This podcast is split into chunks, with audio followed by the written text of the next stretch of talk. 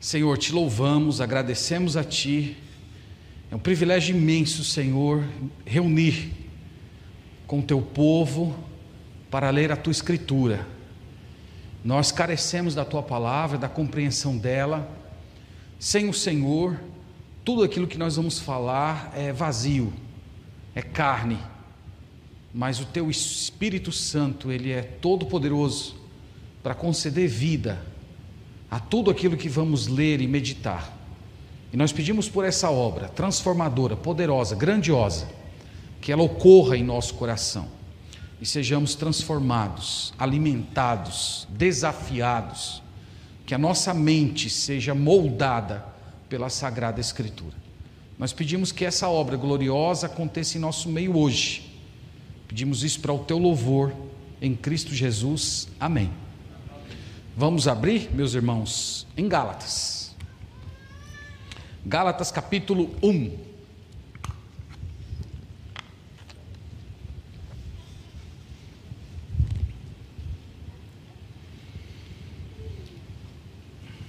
Gálatas capítulo 1 é a nossa segunda mensagem. Começamos semana passada a olhar esse livro um pouco mais de perto. Eu disse para os irmãos semana passada que a carta de Paulo aos Gálatas ocupa um local, um lugar muito especial no cânon do Novo Testamento. A razão é que, junto com aquele concílio de Atos capítulo 15, que vocês conhecem muito bem, concílio no qual foi definido as bases pelas quais os gentios seriam recebidos na igreja, a carta de Paulo aos Gálatas praticamente salvou a igreja cristã primitiva. Não fosse essa epístola, provavelmente hoje nós seríamos uma espécie de seita judaica, uma ramificação do judaísmo.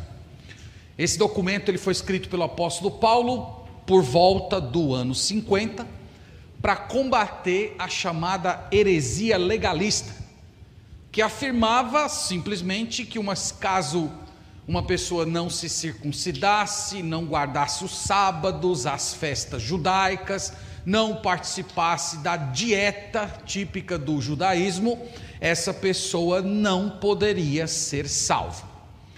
Os historiadores chamam esse grupo de judaizantes. Eles eram cristãos, muitos deles vindo da cidade de Jerusalém mas eles estavam deturpando o evangelho, viajando pelas cidades onde Paulo havia fundado igrejas e estavam lá deturpando, mudando a mensagem do evangelho, acrescentando elementos à pregação da salvação gratuita por meio de Cristo Jesus. E a carta aos Gálatas foi escrita como uma defesa vigorosa do evangelho da graça de Deus. Eu disse para vocês que é uma, é, uma, é uma defesa, até diria, um tanto irritada. Falei para vocês que essa é a carta do Novo Testamento em que Paulo mais é sentimental. Ele está visivelmente irritado com tudo aquilo que está acontecendo. Paulo entendia, meus irmãos, muito bem que se alguém acrescentasse qualquer elemento à mensagem do Evangelho, que incluísse, sei lá, moralidade própria, práticas religiosas, qualquer pessoa que acrescentasse esses elementos à obra da salvação, simplesmente o evangelho se perde e aquela comunidade cai em maldição. Então nós vamos ver que é isso que Paulo vai falar hoje. Uma igreja que abandona a mensagem do evangelho, uma igreja que soma a mensagem da salvação em Cristo, a necessidade de você cumprir certas regras religiosas, uh, ter uma certa moralidade, qualquer coisa que você acrescenta, o evangelho se perde e a igreja cai em maldição. É isso que nós vamos ver hoje. Eu elegi como tema aqui da nossa meditação o seguinte: desertar do evangelho é fatal para a igreja. E nós vamos ver porque Paulo fala isso. Vamos ler logo o texto sagrado. Gálatas capítulo 1, verso 6 ao verso 9. A escritura afirma o seguinte: Admira-me que estáis passando tão depressa daquele que vos chamou na graça de Cristo para outro evangelho, o qual não é outro, senão que há alguns que vos perturbam e querem perverter o evangelho de Cristo. Mas, ainda que nós, ou mesmo um anjo vindo do céu, vos pregue evangelho que vá além do que temos pregado, seja anátema. Assim como já dissemos, e agora repito: se alguém vos prega evangelho que vá além daquele que recebestes, seja anátema. Amém.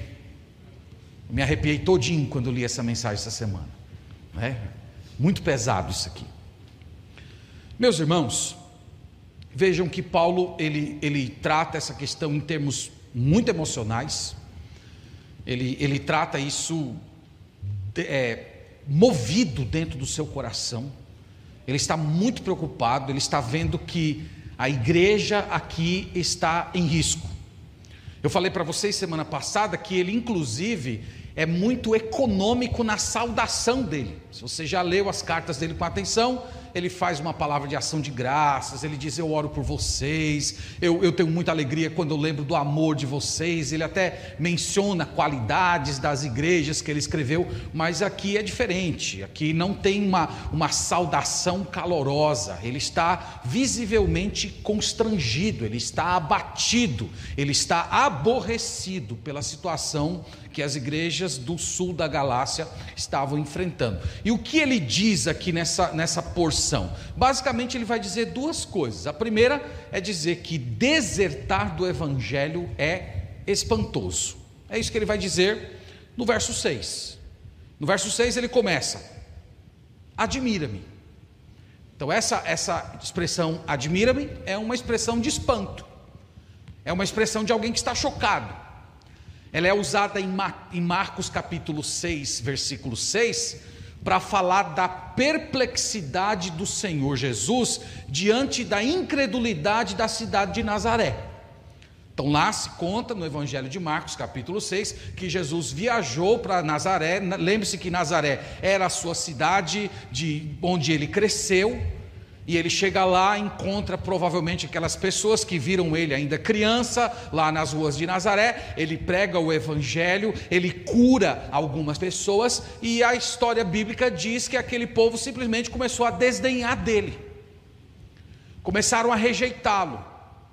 E o texto diz que aquela rejeição foi tão profunda, tão intensa, ao ponto de Jesus se admirar da incredulidade deles. E essa incredulidade era, era, era tão disseminada que inibiu Jesus de continuar pregando e fazendo milagre entre eles. Então é uma expressão de alguém que está em choque, é, é uma expressão de alguém que está constrangido. Então é assim que Paulo começa falando com os Gálatas. Eu estou admirado com vocês, eu estou chocado, eu estou perplexo ao, ao, ao a respeito da situação de como vocês estão. E o que é que espanta Paulo? Ele diz aqui no texto, ele diz, ó, admira-me que estáis passando tão depressa daquele que vos chamou na graça de Cristo para outro evangelho. Essa expressão aqui, irmãos, estejais passando, é uma palavra só no texto original, e é uma palavra que era utilizada para desertores de exército. Vocês sabem lá, os exércitos têm os seus soldados e aqueles soldados que abandonam a guerra, aqueles soldados que saem da fileira dos, do, dos seus compatriotas e vestem a camisa do inimigo. Então é, é um gesto de traição, que inclusive nos tempos antigos era, era, era punido com morte. Então veja que a linguagem de Paulo é uma linguagem muito forte. Ele não está falando apenas de um erro, ele não está falando apenas de um equívoco, ele não está falando apenas de, de, um, de, uma pequena dificuldade em, em, uma certa tratativa. Paulo está, ele está usando uma linguagem que denota apostasia, abandono da fé. Pessoas que estão quase que renunciando Jesus Cristo, tornando-se inimigas dele. Então, essa é a linguagem do apóstolo Paulo. Então, vocês estão desertando, vocês estão abandonando a fé, vocês estão se voltando para as fileiras inimigas, vocês estão somando com aqueles que nós fomos chamados a combater. E ele diz, irmãos, e talvez essa seja a razão do espanto, que isso aconteceu depressa. Isto é, o, inimigo não precisou fazer tanta pressão assim. O inimigo não precisou de um investimento tão, tão maciço para levá-los para longe do Evangelho. Não, foi uma coisa que aconteceu rapidamente. É como se Paulo estivesse dizendo que parecia que ele já tinha uma predisposição para abandonar o Evangelho, ou talvez o Evangelho não estivesse o suficiente esclarecido no coração deles, a tal ponto que, diante da primeira mudança de alteração, eles já estão caindo como pássaros em uma armadilha. Então ele diz: aconteceu depressa. Eu acabei de sair aí de entre vocês, eu, eu ensinei, eu aconselhei, é, eu até alertei que essas coisas aconteceriam. Nós vamos ver que ele, que ele fala isso ao longo do capítulo. É, em Atos capítulo 20, ele fala lá que depois da partida dele penetrariam lobos vorazes no meio do povo. Paulo até olha para os pastores e diz assim: de entre vocês mesmos se levantarão pessoas contra o rebanho. Ele havia alertado. Mas mesmo assim, ele diz: os Gálatas, vocês Gálatas, vocês estão desertando, vocês estão abandonando o Evangelho. Então é isso que deixa ele espantado. Mas ele ainda fala mais aqui no verso 6, ele diz assim: ó, admira-me que estáis passando tão depressa. Agora eu quero chamar a sua atenção para essa frase: daquele que vos chamou da graça de Cristo. Pergunta aqui: quem foi que o chamou por meio da graça de Cristo? Foi Deus. Então eles estão abandonando Deus. Isso aqui é uma coisa importante, irmãos. Abandonar o Evangelho equivale a abandonar a Deus. Deus e o Evangelho estão juntos. Ele diz que era uma deserção da graça de Cristo. Essa graça de Cristo ele expôs, nós vimos semana passada, mais ou menos no versículo 4. Olha aí no versículo 4 que ele fala dessa graça de Deus o qual se entregou a si mesmo pelos nossos pecados, para nos desarraigar deste mundo perverso, segundo a vontade de Deus, de nosso Deus e Pai. Então, o que é a graça de Cristo? A graça de Cristo é essa mensagem que fala da entrega voluntária do Senhor Jesus, de uma entrega substitutiva na qual ele toma o lugar de pecadores condenados, com o objetivo de quebrar as amarras dessas pessoas, desse mundo pervertido, conforme o plano eterno de Deus. Essa é a mensagem da graça. E Paulo diz: vocês estão desertando dela. E a partir do momento que vocês começam a admitir adições a essa mensagem, vocês estão rompendo com Deus. E é por isso, irmãos, que a linguagem dele é vigorosa é por isso que ele usa termos pesados. É por isso que ele mostra toda a sua indignação. Porque aqui é o evangelho que está em questão. Ele está dizendo que Deus havia salvado essas pessoas por meio dessa mensagem, a mensagem do Evangelho da graça. E uma vez que eles estavam abrindo mão da graça de Cristo por meio do Evangelho, isso significava que eles estavam rompendo com Deus. Só para vocês verem como ele detalha isso, no capítulo 5, vai um pouquinho para frente aí, no capítulo 5, versículo 4, olha só o que ele diz aqui. Nós vamos ver mais para frente esse, esse texto com um pouco mais de detalhes. Só para você ter uma ideia do que ele está falando, ele diz assim no capítulo 5, verso 4: De Cristo vos desligastes vós que procurais justificar-vos da lei, da graça decaístes. Então vocês estão vendo, ele mais claro do que isso é impossível. É um desligamento de Cristo. É um cair da graça é um romper com o Deus verdadeiro. Você tentar buscar a salvação por meio do cumprir os dez mandamentos, ou colocando nos dez mandamentos a dieta judaica, a circuncisão, essas coisas, ele diz, isso significa cair da graça.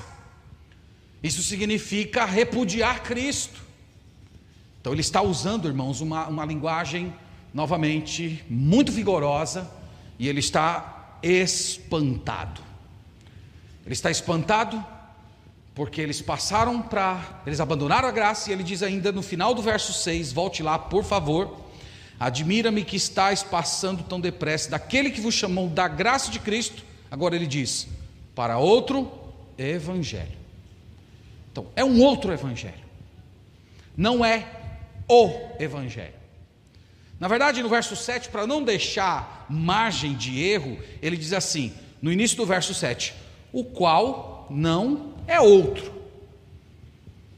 Então é quase como se ele estivesse dizendo mais ou menos assim, irmãos: olha, essa, essa mensagem que enfeitiçou todos vocês, de que é necessário crer em Cristo, mas junto com isso tem que ter circuncisão, guarda de sábados, é, dieta alimentar, e sem essas coisas não haverá salvação. Essa pregação é outro evangelho, ou melhor, é um não evangelho.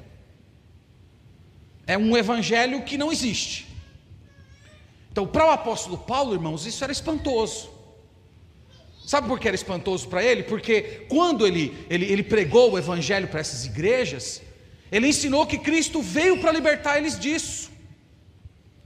Ele veio dizer para aquelas pessoas que muitos de, os quais muitos, muitos deles eram judeus, ele veio dizer assim: olha, Cristo veio cumprir a lei no lugar de vocês. Vocês não têm condições de obter salvação por meio da lei, e, e, através da fé na pessoa e obra de Jesus Cristo, vocês são libertos completamente de todo esse sistema legalista que escravizava vocês.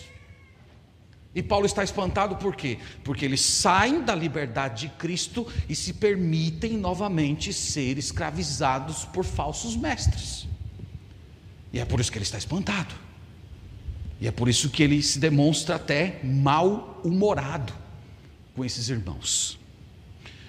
Seguindo no verso 7, irmãos, ele apresenta quem são a identidade e o método dessas pessoas que estavam se infiltrando nas igrejas. Veja aí no verso 7, ele diz assim: O qual não é outro, senão que há alguns que vos perturbam e querem perverter o evangelho de Cristo. Então, quem eram essas pessoas? Nós já falamos, eles eram falsos mestres. Alguns eram pastores, inclusive. Eram judeus, provavelmente vindos de Jerusalém. E o que eles faziam? Paulo diz que eles faziam duas coisas: eles perturbavam e eles pervertiam. Então eles pervertiam o evangelho de Cristo. Perverter aqui é torcer. Como, como eles faziam isso? Nós já falamos. Pegando os elementos da lei de Moisés e colocando na mensagem do Evangelho. Ó, crê em Jesus, mas faça isso aqui também, porque se você não fizer, não há salvação para você. Mas eles também, eles perturbavam a igreja. Isto é, eles tumultuavam a igreja, eles causavam confusão, eles transtornavam a mente dos crentes com ensinos heréticos. Então eles faziam isso. Aquelas igrejas que, cujos os pastores haviam se mantido no Evangelho, eles se infiltravam ali no meio das pessoas, iam conversando, falando com um, falando com o outro, e, e colocando essas coisas para as pessoas, e logo, logo os irmãos da igreja começavam a ficar confusos, e, e com pouco havia uma divisão dentro da comunidade. Quando, quando eu era seminarista, eu vi algo parecido com isso aqui acontecendo na igreja que eu era membro. Nós estávamos reunidos um, um domingo junto com o pastor da igreja, e o pastor da igreja estava dando aula na escola dominical e de repente chegou um certo um cidadão lá, conversando a respeito de teologia, assim com algumas palavras bem, bem articuladas, um, um certo carisma, e ele ali puxando conversa com o pastor, tentando se aproximar dos irmãos, e logo, logo ele soltou o veneno ele começou a dizer que a única versão bíblica que é a palavra de Deus, de fato, é a versão corrigida fiel. Esse movimento ele foi muito forte, década de 90, década de 80. Graças a Deus, esse movimento deu uma esfriada no Brasil nos últimos anos. Mas esse pessoal causou muito dano, eles perverteram muita gente, eles causaram muito tumulto na igreja. Algumas pessoas desse grupo chegavam ao, ao absurdo de afirmar que se você converteu-se a Jesus ouvindo o Evangelho por meio da versão atualizada, que é o que a gente usa aqui, você não, provavelmente não era salvo. NVI, nem se fala, NVI foi, foi traduzida lá no inferno, né? Foi os demônios que se reuniram para fazer a tradução dela. E essas pessoas, elas, eh, eles causaram muita divisão. Eu, eu conheço muitos pastores que tiveram igrejas divididas por causa dessas pessoas, que iam se filtrando na igreja, algumas pessoas é, muito bem financeiramente, chegavam na igreja e, e, e, a igreja muito pobrezinha, e aquelas pessoas começavam a ajudar a igreja, e a igreja ganhava um certo fôlego financeiro, e logo, logo aquela pessoa era querida, e então ia lá e soltava o seu veneno. Isso, irmãos, acontece há, há, há séculos na, na igreja cristã. E Paulo aqui, ele está perplexo. Eu estou admirado. Então a imagem é mais ou menos essa. Paulo está terminando ali a sua segunda viagem missionária. Então depois você pode pegar esses mapinhas que estão aqui no final da Bíblia, que isso aqui não está à toa, não, tem um significado lá. Você pega lá, a segunda viagem missionária de Paulo. Aí você vai ver que ele fez um percurso enorme ao redor do mar Mediterrâneo. Depois ele volta para a igreja dele. Qual era a igreja do apóstolo Paulo? Antioquia, muito bem, ele era da igreja de Antioquia. Então ele chega na igreja de Antioquia, imagina, o apóstolo Paulo cansado da viagem, mas também muito feliz porque o evangelho estava se, se espalhando, e ele está lá preparando os slides do seu relatório missionário para a igreja de Antioquia. De repente começa a chegar a informação: Paulo, você nem sabe o que está acontecendo. Aquelas igrejas que você fundou, aquelas igrejas que, que pareciam é, estarem vivas, elas estão aceitando pastores judaizantes. Tem irmãos gentios da igreja que estão se circuncidando. Tem irmãos da igreja que estão começando a guardar o sábado. Tem, tem irmãos da igreja que estão metidos nessa dieta alimentar judaica. Eles estão virando judeus, Paulo. Eles estão virando uma caricatura do judaísmo. E Paulo meu Deus, o que é que está acontecendo? Senta lá, ora, pega o pergaminho dele. Eu admiro muito que eu nem acabei de sair daí. Vocês já estão se desviando para um outro evangelho. Um outro evangelho. Eu me admiro de vocês permitirem que essas pessoas entrem na, na igreja e pervertam a, a mensagem do Senhor Jesus Cristo. Esse é o sentimento deles, irmãos. Então a perversão do Evangelho é espantosa. Essa é a primeira informação que nós aprendemos aqui no verso 6 e no verso 7. Toda vez que o Evangelho é pervertido, isso é espantoso. É espantoso porque a mensagem do Evangelho é uma mensagem de libertação. É uma mensagem que diz que você não precisa fazer nada, que Cristo já fez tudo. E as perversões do Evangelho sempre dizem assim: creio em Cristo, mas você precisa fazer alguma coisa. E isso é voltar para aquele estado de escravidão do qual Cristo libertou. E é por isso que Paulo está tão perplexo. Essa é a primeira ideia, do verso 6 e 7. No verso 8 e verso 9, o que é que nós aprendemos aqui? Nós aprendemos que desertar do evangelho produz maldição divina. É o que ele vai dizer no verso 8 e no verso 9. Veja o verso 8, ele diz assim: Mas, ainda que nós, ou mesmo um anjo vindo do céu vos pregue evangelho que vá além do que vos temos pregado, seja anátema. Irmãos, o, o apóstolo Paulo aqui, ele leva o seu argumento até o extremo do absurdo. Ele está basicamente dizendo assim: mesmo que nós, os apóstolos, então, se, se, havia do, se haviam, meus irmãos, dois seres que jamais distorceriam, distorceriam o evangelho, Primeiro, os anjos. Os anjos são seres santos, sem pecado. Né? Eu estou falando dos anjos bons, estou falando dos demônios. Mas são seres bons, sem pecado. Então, um anjo jamais iria distorcer o evangelho. O, o segundo, o segundo grupo que jamais distorceria o evangelho é os próprios apóstolos. Porque eles eram os pregadores do evangelho, eles eram os defensores dele. Então aqui dá para vocês entenderem porque Paulo está exagerando, porque ele está levando a sua ilustração até o absurdo. Isso é para dizer, pode ser qualquer um, mesmo que eu, Paulo, chegasse aí entre vocês e dissesse, meus irmãos, eu, eu mudei de ideia contra, quanto ao Evangelho. Eu, eu entendo hoje que o Evangelho não é só a salvação por meio de Cristo, mas que você tem que fazer a sua parte. Então Paulo está dizendo: se eu chegar para vocês e pregar isso, considerem, considerem como maldito.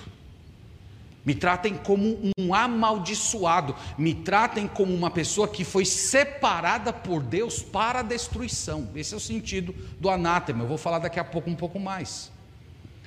Ele fala do anjo, olha, mesmo que seja um anjo, se um anjo apareceu aí entre vocês, dizendo: eu, eu, eu, tenho um novo caminho para a salvação, considere esse anjo um maldito, trata esse anjo como se fosse um demônio. É interessante você considerar que algumas seitas e algumas religiões começaram com aparições de anjos. O Islã diz a, a história que o, o Maomé teria visto um anjo. Foi o anjo que entregou para ele a, a mensagem que ele depois colocou em um livro. Os testemunhas de Jeová também teriam começado com uma aparição de um anjo. Os mormons também teriam começado com uma suposta aparição de um anjo. Você sabe o que Paulo está dizendo aqui, irmãos? É que o sobrenatural não é o que testa a validade do, do Evangelho, mas é o Evangelho que dá validade ou não para o sobrenatural. Você está entendendo isso? A nossa geração precisa aprender essa lição, viu? Nossa geração muito influenciada pelo pentecostalismo, neopentecostalismo, nós vamos falar disso daqui a pouco, mas nós precisamos aprender essa lição. O Evangelho é que testa, o Evangelho é que mede, o Evangelho é que é a medida do sobrenatural. E ele está falando isso. E ele diz que se algo ou alguém ou uma mensagem não passar na régua do evangelho, é maldito. Que seja anátema. Então, no Antigo Testamento, irmãos, o que era anátema? Anátema no Antigo Testamento era aquilo que era consagrado por Deus para destruição. Então, quando foi ocorrer a invasão dos israelitas junto com Josué na cidade de Jericó, Deus disse assim para eles: entrem lá na cidade e destruam tudo, considerem Jericó como anátema. Eles deveriam pegar tudo que tem naquela, naquela, naquela cidade e destruir completamente, consagrada para o fogo. O problema do Acã, que nós vimos, nós estudamos aqui na igreja, o texto diz que ele escondeu nas suas tendas elementos do anátema, elementos que haviam sido consagrados por Deus para destruição.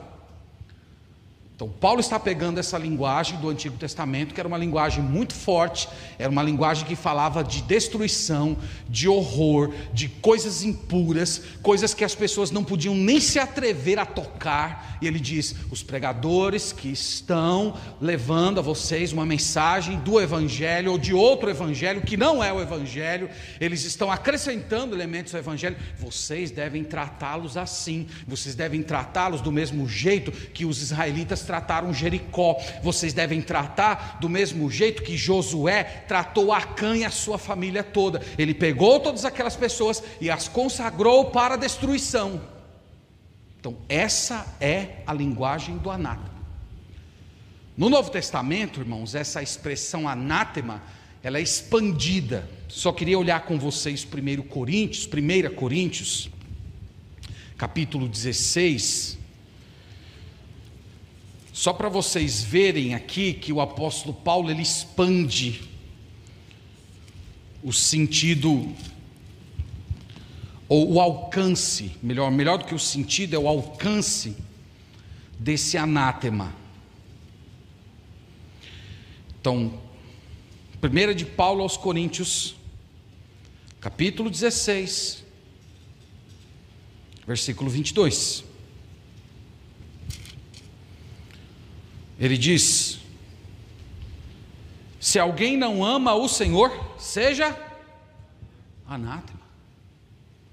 Então veja que ele, ele, ele, ele, ele expande a abrangência. Quem está debaixo da maldição é quem não ama Jesus. Não amar Jesus aqui tanto refere-se à sua pessoa como à sua obra. Então, retratar a obra de Jesus com desprezo, com desleixo, maldito. E, e essa maldição, irmãos, é, ela é terrível. A gente pode ver uma, uma descrição dela é, em 2 Tessalonicenses, capítulo 1. Eu queria olhar com vocês porque esse versículo ele, ele, ele complementa o que nós acabamos de ler. 2 Tessalonicenses 1, 9. O que significa o anátema do Novo Testamento? O anátema do Novo Testamento ele é pior do que o do Antigo. Então, 2 Tessalonicenses, capítulo 1, versículo 9. Diz assim: Estes este se refere aos do verso 8, que não obedecem o evangelho do Senhor Jesus. Ele diz: Estes sofrerão penalidade de eterna destruição, banidos da face do Senhor e da glória do seu poder. O anátema era a destruição. A cidade de Jericó foi anatemizada, ela foi destruída. A família de Acã também foi destruída. Só que no Novo Testamento, é, é, é, esse anátema ganha contornos eternos. Será uma, uma eternidade de destruição. Não é um evento. É um evento que nunca se acaba. É uma destruição que não tem fim.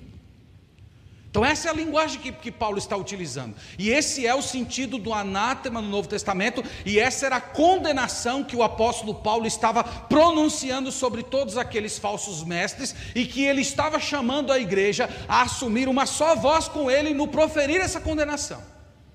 Eles são guardados por Deus para serem eternamente punidos, sem um dia de alívio. Então, meus irmãos, Novamente, uma linguagem dura, uma linguagem pesada, é uma, uma, uma linguagem que impõe medo, e porque Paulo é tão emocional? Porque estamos falando do Evangelho. O Evangelho é o elemento mais básico de uma igreja. Quando uma igreja perde o Evangelho, ela deixa de ser igreja, ela se torna qualquer coisa. Então, Paulo sabia que era a igreja, a igreja de Cristo que estava em risco. Então, é isso que ele diz no verso 8. Agora vamos para o verso 9. No verso 9, ele diz quase que a mesma coisa do verso 8, mas ele faz umas pequenas alterações que merecem aqui a nossa consideração, tá? Então vamos olhar o verso 9. No verso 9 ele diz assim: Assim como já dissemos, e agora repito, se alguém vos prega evangelho que vá além daquele que recebestes, seja anátema. Vocês estão vendo que é quase a mesma coisa do verso anterior, mas ele mudou algumas coisas aqui no versículo. Ele começa, ele começa afirmando assim: como já dissemos. O que, que ele está dizendo com essa frase? Ele está dizendo: eu já conversei esse assunto com vocês. Esse assunto de que vocês deveriam tratar os falsos mestres como malditos, como consagrados à destruição eterna, esse não é um assunto que eu estou falando com vocês agora. Quando eu estive aí, eu conversei com vocês sobre isso. Então, eu já disse para vocês como vocês deveriam tratar aqueles que pervertem o Evangelho.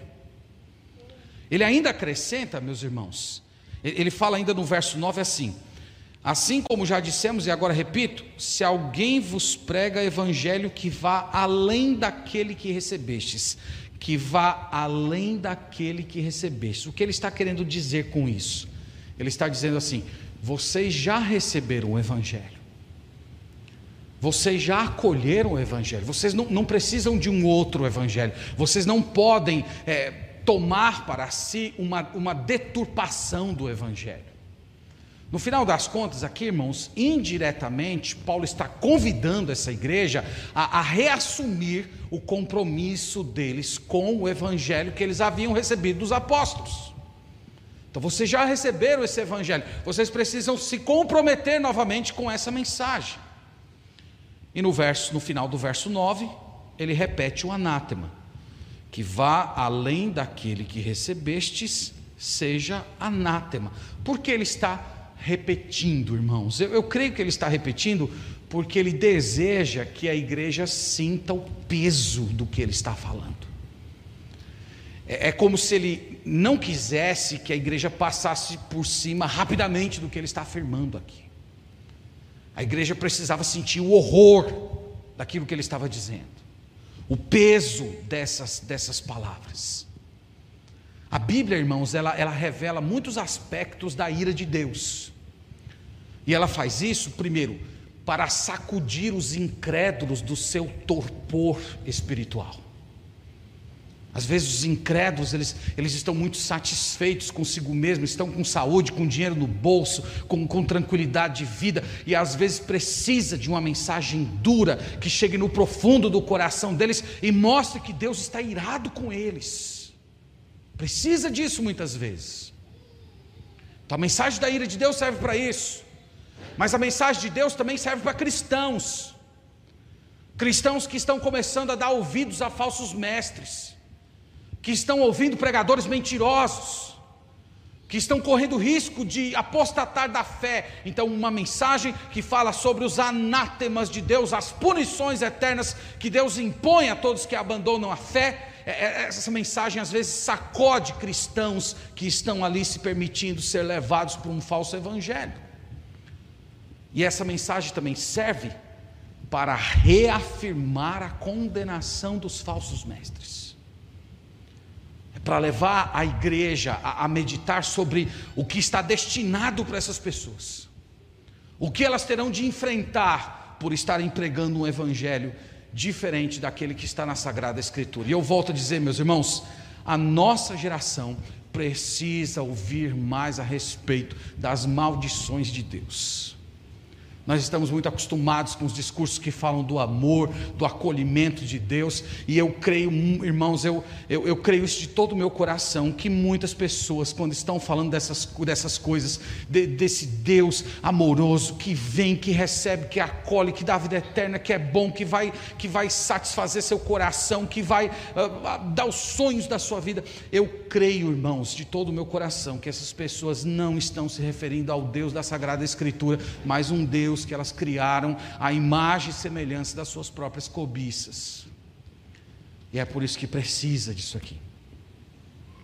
Os jovens da igreja, né, tem algumas juventudes aí das igrejas que, que elas se reúnem e vão para as sinaleiras, né? E aí quando os carros passam, elas pegam aquelas faixas. Jesus te ama, né? Já viu lá? E fica lá de frente do carro. Jesus te ama. Aí todo mundo no carro, né? Tá, tá, oh, legal, Jesus me ama. Ah, como ia ser bom se essa juventude aqui se reunisse e fosse lá para a sinaleira, colocasse uma faixa. Deus vai te matar.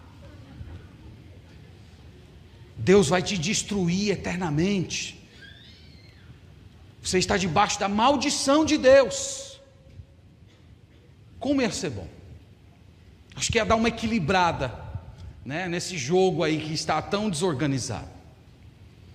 Meus irmãos, essa é a exposição do texto e eu quero, já aqui direcionando para as nossas conclusões, trazer algumas lições que eu creio que, essa, que, esse, que esse trecho impõe para nós. O, o primeiro deles é que o Evangelho ele nega veementemente o chamado pluralismo universalista. O que é o pluralismo universalista. Todos vocês conhecem, só não conhecem pelo nome técnico. Mas ele chega na seguinte frase: Todos os caminhos levam até Deus. Conhece isso, não conhece? Todos conhecem. O que vale é o coração. O evangelho, meus irmãos, nega. Essa é a forma mais popular. Mas além da forma popular, existem as formas mais acadêmicas. Né? Quem vai para seminário, cursos de teologia, você aprende esse negócio aqui dentro de uma, de uma, de uma linguagem mais formal. O liberalismo teológico, por exemplo, o, o, o chamado universalismo, que é essa ideia que fala que no final das contas Deus vai salvar todo mundo, que a morte de Jesus Cristo já apagou os pecados do mundo inteiro. Então, mesmo que a pessoa não se arrependa dos seus pecados, ela está salva para frente para sempre. Então tem pregadores aí, o Ed René Kivitz, Caio Fábio, todos aqueles que fazem parte desse, desse grupo aí, que eu não vou falar muita coisa não, é, eles, eles pregam esse tipo de coisa. Mas irmãos, a Bíblia é muito direta. Ela é muito direta ao afirmar que é impossível uma pessoa ser salva e rejeitar o Evangelho. Paulo diz isso aqui, ele diz: vocês desertaram daquele que vos chamou da graça, pela graça de Cristo. Então não tem como, irmãos. É, é, verdade que tem muita igreja, tem muitas religiões. De vez em quando alguém fala isso para a gente, né? Mas, pastor, tem, tem muitas religiões. Olha, tem tanta gente aí sincera que está tentando fazer o bem, que está lá, tem, buscando a Deus. É, irmãos, isso é verdade. Tem muitas religiões, tem muitas propostas mas só há um Evangelho, e só há um Jesus Cristo. E o que passa disso é maldito. Deus existe, diz a Bíblia, e Ele punirá eternamente todos aqueles que negam o Evangelho, por mais religiosos que essas pessoas sejam. Então, você que gosta assim de um, de um evangelho meio algodão doce, sabe, rosadinho, coloca na boca, aquele docinho que derrete. Ó, Gálatas vai engasgar você. Gálatas vai deixar com um amargor na boca. Porque em Gálatas não adianta simplesmente argumentar assim: ah, mas ele fala de Jesus. Ah, mas ele, ele, ele, ele, ele prega a Bíblia com tanta, com tanta sinceridade. E Paulo está olhando para as pessoas dizendo: mas é maldito, é anátema será punido por Deus eternamente. Então, Gálatas é assim, o Evangelho é assim. Você tem que desconfiar daquele tipo de gente que diz assim: ah, eu, eu não gosto de doutrina. Esse negócio de doutrina, olha, meu negócio é o amor. O amor une, a doutrina separa. Quando, quando você ouvir falar isso, olha, acenda mil luzes vermelhas na sua cabeça. Se for um pastor, pior ainda. Se for um pastor, você já pode olhar, é um falso mestre. Coloca a mão na sua carteira, tá? Porque a Bíblia diz que boa parte dos falsos mestres só querem seu dinheiro. A Bíblia diz isso. Alguns dizem também que eles querem favores sexuais. Então eu acho que é uma outra coisa que você tem que tomar cuidado. Outros querem só poder por poder. Então, quando você ouvir isso, e se for um pastor, um líder religioso, você já acenda todos os seus cuidados porque você está diante de uma pessoa que perverte o Evangelho. For um cristão, membro de igreja, pode ser que seja alguém confuso, pode ser que, foi, que seja alguém que esteja com a mente perturbada, com alguém que teve a, a, a consciência deturpada por algum falso mestre. Mas a despeito, irmãos, dessas pessoas, o, o Evangelho nega essa afirmação. Essa afirmação que parece assim bonita, parece tão inclusiva, né? O nosso mundo fala tanto de inclusão, né? Oh, vamos incluir todas as pessoas. Esse negócio de condenação não. Aqui é todo mundo, todo mundo junto, todo mundo vai ser salvo. Irmãos, a Bíblia nega isso. A Bíblia inclusive fala que o número dos salvos é pequeno. Jesus não disse: "Estreita é a porta". E quantos passam por ela? Poucos. E a que conduz à perdição é larga. E quantos passam por ela? Muitos. Então, o próprio Senhor Jesus Cristo deixou essas coisas muito claras. E nós não podemos abrir mão dessas coisas. Nós não devemos nos permitir ser seduzidos por esse tipo de pregação, porque isso é mentira, isso é perversão do Evangelho, isso é a nova versão dos falsos mestres que estão entrando na igreja e estão pervertendo a mentalidade do povo de Deus. A tal ponto que em alguns círculos, quando a gente fala uma coisa dessa, o pessoal fala: esse pastor é meio preconceituoso.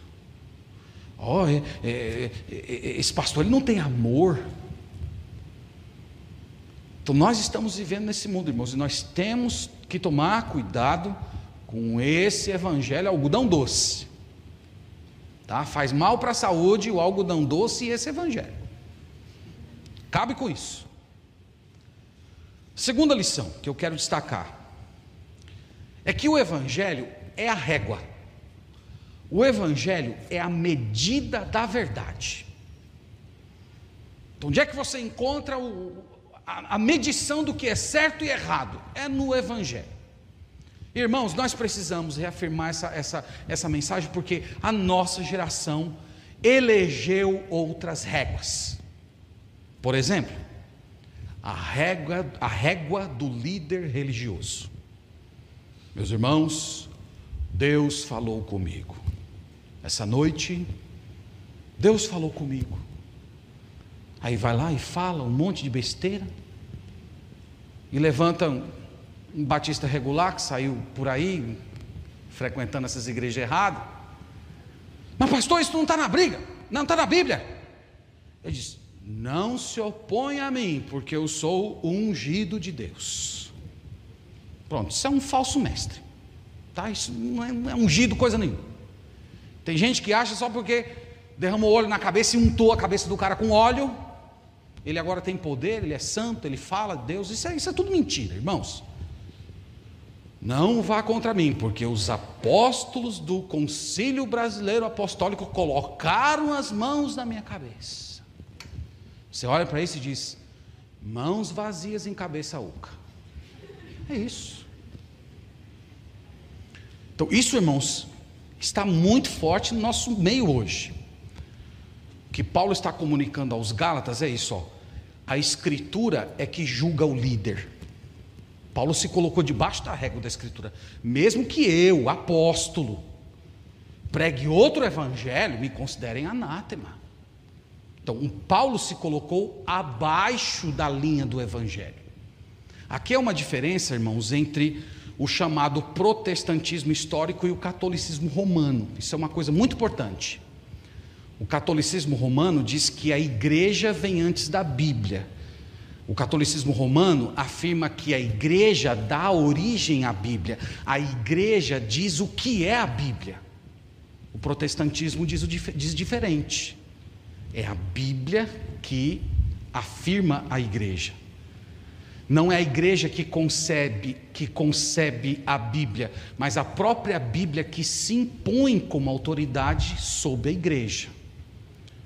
Então, a Bíblia ela está como régua do líder, ela está como régua da igreja.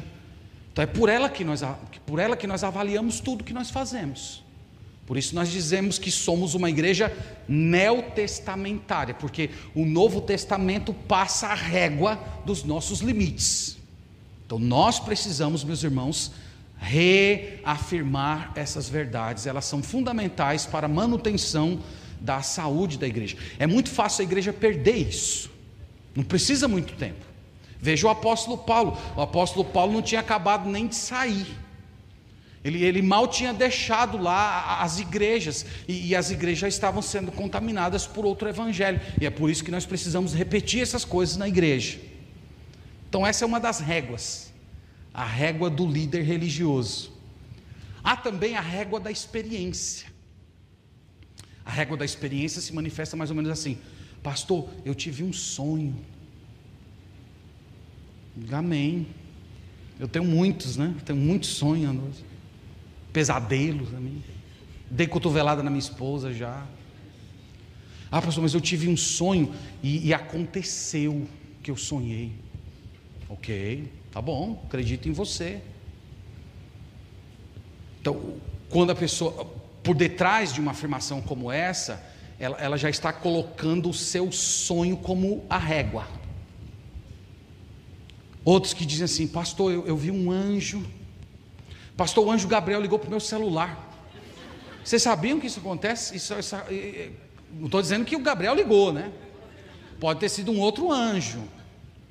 Um anjo das trevas, mas já aconteceu em igreja. O pastor toca o celular e pega. Pois não, Gabriel? Então, o, o que é isso, né?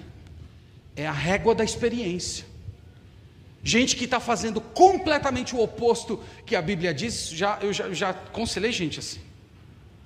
Mas, meus irmãos, isso está errado. Mas, pastor, eu estou com tanta paz.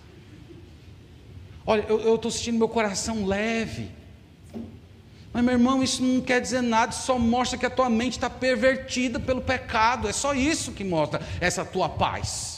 Não é o sinal da, da, aprovação de Deus. Então, essas são as réguas, essas são as medidas que as pessoas vão criando para determinar o seu relacionamento com Deus. E, novamente, irmãos, a nossa régua é a Escritura. E tem a régua do, do falso amor. A, a, régua do falso amor é mais ou menos assim: ó, não importa o que você crê, o que vale é você amar e fazer o bem. Pronto, essa, essa é a régua ame, faça o bem, que, que você está de boa com Deus. É, essas pessoas, irmãos, elas, elas parecem ser tão inclusivas, mas elas são as mais intolerantes que existem. Sabe por quê? Porque nesse falso evangelho não tem espaço para quem é mau. No evangelho de Jesus tem espaço para quem é mau. Jesus contou lá em Mateus 22, versículo 10, uma, uma parábola que, que falava da, da, da festividade que o pai estava dando para o seu filho, e ele disse num certo momento que ele manda chamar os maus e os bons, e a sala fica cheia de gente ruim e de gente boa. Ali era uma, uma imagem de judeus e gentios, reunidos num único povo. Então, no Evangelho de Jesus tem espaço para gente má, gente ruim, gente que, que peca descaradamente. No evangelho dessas pessoas não cabe, só tem espaço para gente boa. E o pior desse, desse evangelho açucarado é que transforma o Deus, Criador dos céus e da terra, em um ser mau. Sabe por quê? Porque se você pode ser salvo por meio da sua virtude, não havia sentido nenhum em Deus matar o seu filho de uma forma tão terrível. Se você pudesse ser salvo por meio do seu bom comportamento, então para que Jesus morrer? Isso faria Deus um ser mau. Por que, que você fez isso com o seu filho? Não precisava. Era só dar lá os dez mandamentos escritos: olha, obedeça aí, você vai ficar de bem comigo. Então, isso, irmãos, é, é, é intolerante. E o Evangelho é a medida da verdade de Deus, ele não admite adição, edição. Lembre-se que basta uma gota de veneno numa água límpida para você destruir tudo.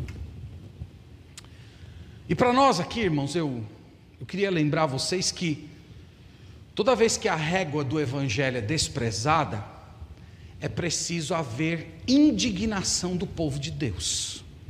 Eu acho que isso é uma coisa que falta na gente falta no povo de Deus indignação pelas perversões do Evangelho. Veja o sentimento de Paulo aqui. Nós vimos Paulo, Paulo extremamente, é, extremamente sentimental. Admira-me. Olha, eu estou de boca aberta com vocês. Eu, eu amaldiçoo esses, esses falsos pregadores. Então, toda vez, irmãos, que a oferta da salvação gratuita, de Deus a pecadores perdidos é rejeitada ou pervertida, o povo de Deus precisa se levantar e expressar uma santa indignação. Nós temos que fazer isso. Se nós não fazemos isso, é sinal de que algo errado em nós. É, é sinal de que nós não nos aborrecemos com aquelas coisas que aborrecem Deus. Esse é um problema que todos nós temos nos nossos sentimentos, e os nossos sentimentos são muito desorganizados nesse ponto. Nós nos aborrecemos com coisas que não deveríamos nos aborrecer, e aquilo que deveria produzir profunda indignação em nós, nós simplesmente relevamos. Então, isso pode mostrar covardia, isso pode mostrar temor do homem, e o pior de tudo, pode mostrar uma mente secularizada. Uma mente que já foi capturada, de alguma maneira, por essa mentalidade plural.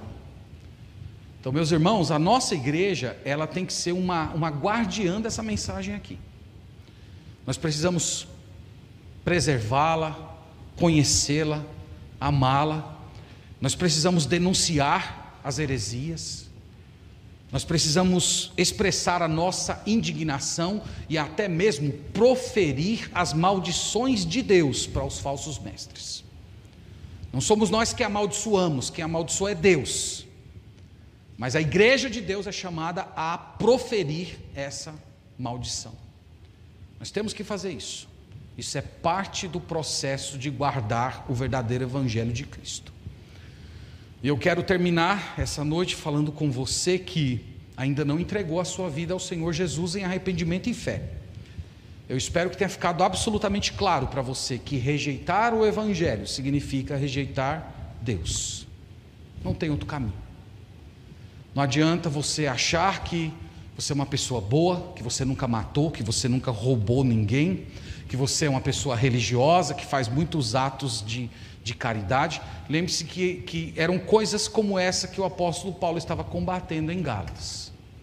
Você precisa abrir mão de si mesmo, ver-se como um completo pecador, perdido, chegando diante de Jesus, dizendo: Senhor Jesus, eu não tenho nada para te oferecer. Eu, eu, eu não tenho uma boa ação minha para te apresentar que me faça digno do teu reino. Eu dependo exclusivamente da tua misericórdia. E toda vez que o Senhor Jesus, lá do alto dos céus, ele olha para um coração e vê esse tipo de quebrantamento, ele vem e salva. Ele vem e perdoa. Ele vem e inclui na família de Deus. Então, que hoje seja o dia da salvação. Que hoje seja o dia que você vai abrir mão da sua moralidade, da sua religiosidade e dizer: Senhor, eu me entrego confiando não naquilo que eu faço, mas naquilo que Cristo fez na cruz. E se você fizer isso hoje, você será salvo. Você será salvo, guardado por Deus dos falsos mestres. Que Deus nos abençoe, meus irmãos, e que a palavra do Senhor habite ricamente o nosso coração. Vamos orar.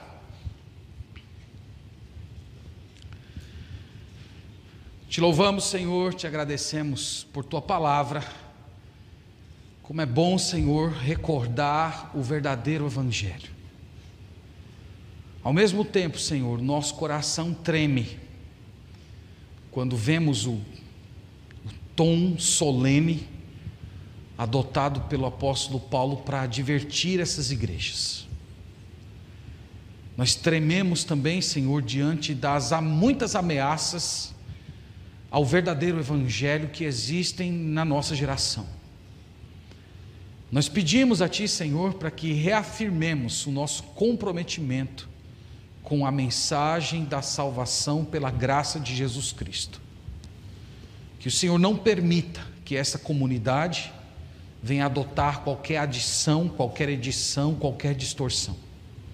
Que ela tenha sabedoria do alto, discernimento espiritual para reconhecer os falsos mestres, aqueles que distorcem o evangelho e perturbam a mente do teu povo.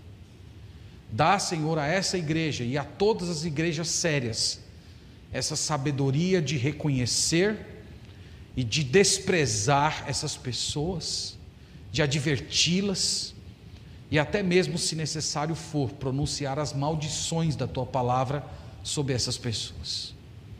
Tem misericórdia de nós, Senhor. Nós te agradecemos porque o Senhor preservou essa mensagem do Evangelho e fez com que ela chegasse ao nosso tempo. E nós rogamos a tua graça para que agora, na nossa geração, nós preservemos essa mensagem, amemos essa mensagem e a transmitamos aos próximos com muita fidelidade, com muita seriedade. Guarda o teu povo, Pai, guarda a tua igreja. Eu oro também, Senhor, por aquelas pessoas que estão sendo seduzidas, enfeitiçadas por discursos de falsos mestres. Eu oro para que o Teu Santo Espírito ilumine essas pessoas, que, elas reconheçam o perigo, que elas vejam as lisonjas que há por detrás desses discursos, e elas sejam capazes de identificar essas distorções e fugir da companhia dessas pessoas. Nós também oramos por aqueles que ainda não entregaram a vida ao Senhor Jesus Cristo em arrependimento e fé.